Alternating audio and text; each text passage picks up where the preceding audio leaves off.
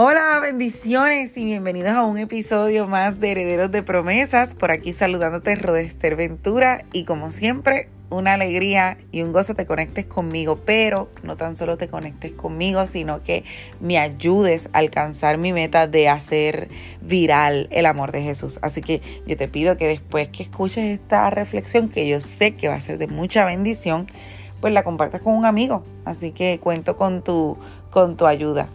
Te ruego hagas memoria. Es la palabra que quiero compartir en esta mañana contigo. Hablemos del rey Ezequías, eh, un rey que enfermó de gravedad. Y de pronto llega el profeta Isaías de parte de Dios a decirle, así ha dicho Jehová, ordena tu casa porque morirás y no vivirás. O sea, ¿what? ¿Cómo es? Como que este no es el tipo de palabra que nosotros como que deseamos escuchar de parte de Dios. Eh, todos queremos escuchar que el Señor nos va a bendecir, todos queremos escuchar que Dios va a abrir las ventanas de los cielos, las puertas de los cielos hacia nosotros. Todos queremos escuchar que Dios va a abrir caminos en el desierto. Pero que el Señor te diga, ordena tu casa porque se acabó tu tiempo, vas a morir y no vas a vivir.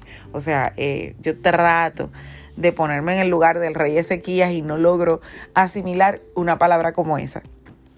Pero lo interesante es que viendo la actitud del rey Ezequías, esto es lo que me llamó mucho la atención, la actitud del rey.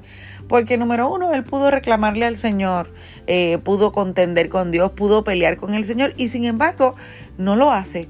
Eh, otra cosa es que él pudo sacar eh, el listado de todas las batallas, de todas custodias y sacarle en cara al Señor todo lo que yo he hecho como rey sirviéndote, todo lo que, todas las batallas que he ganado, cómo, cómo he puesto en peligro mi vida. Y sin embargo el rey Ezequías no lo hizo.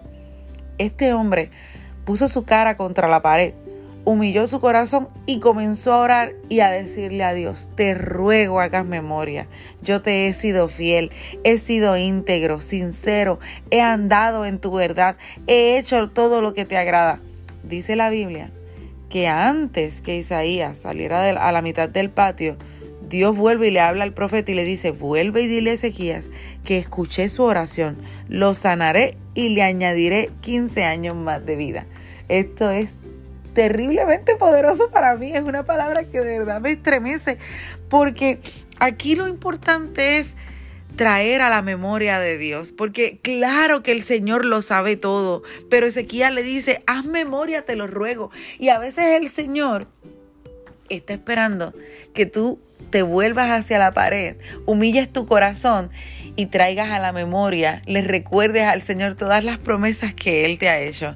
A lo mejor tú eres esa madre que está esperando eh, porque ese hijo regrese a casa. Dile al Señor, yo te ruego, hagas memoria que yo te presenté este hijo y que tú me prometiste que Él sería un siervo tuyo y que tú me prometiste que Él adoraría conmigo. A lo mejor tu matrimonio está pasando el peor momento de su vida. Pues ¿Qué tal si te vuelves a la pared, como dice Ezequiel, humillas tu corazón y le dices al Señor, te ruego, hagas memoria de que tú me prometiste que mi casa y yo serviríamos a un Dios vivo el resto de nuestras vidas? A lo mejor recibiste un diagnóstico negativo y tienes un diagnóstico de muerte, pero ¿qué tal si humillas tu corazón, te vuelves a la pared, como dice el rey Ezequiel, y le dices al Señor, yo te ruego, hagas memoria que tú me prometiste que yo iría a las naciones a predicar tu palabra, que tú me que yo ganaría vidas para tu gloria, que tú me prometiste que yo te exaltaría tu nombre, que trae a memoria, tráele al Señor a memoria todas las promesas que Él te ha hecho, porque yo te garantizo que sin duda alguna eso moverá el corazón de Dios como lo hizo el rey Ezequías. El rey Ezequías le dijo al Señor, en el Seol no hay memoria de ti. O sea, el Señor ama cuando una persona es capaz de humillar su corazón en adoración y decirle al Señor, yo te alabaré, yo te adoraré mi vida hasta el último aliento, pero por favor, haz memoria.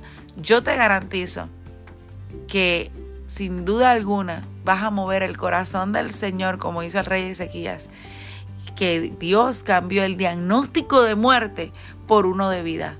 El diagnóstico que tú estés viviendo en este momento, no necesariamente de enfermedad, sino de lo que puedas estar atravesando, cuando tú humillas tu corazón y le traes al Señor a memoria todas las promesas y le recuerdas al Señor que tú eres un adorador, créeme que el Señor tiene el poder de volver a decirle al profeta, regresa y dile que yo le añado 15 años más.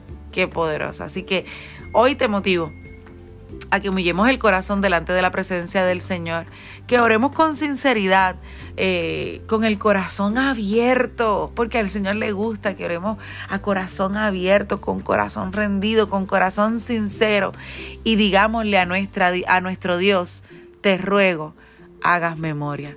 Que el Señor añada mucha bendición a tu vida, te bendigo y recuerda, hagamos viral el amor de Jesús.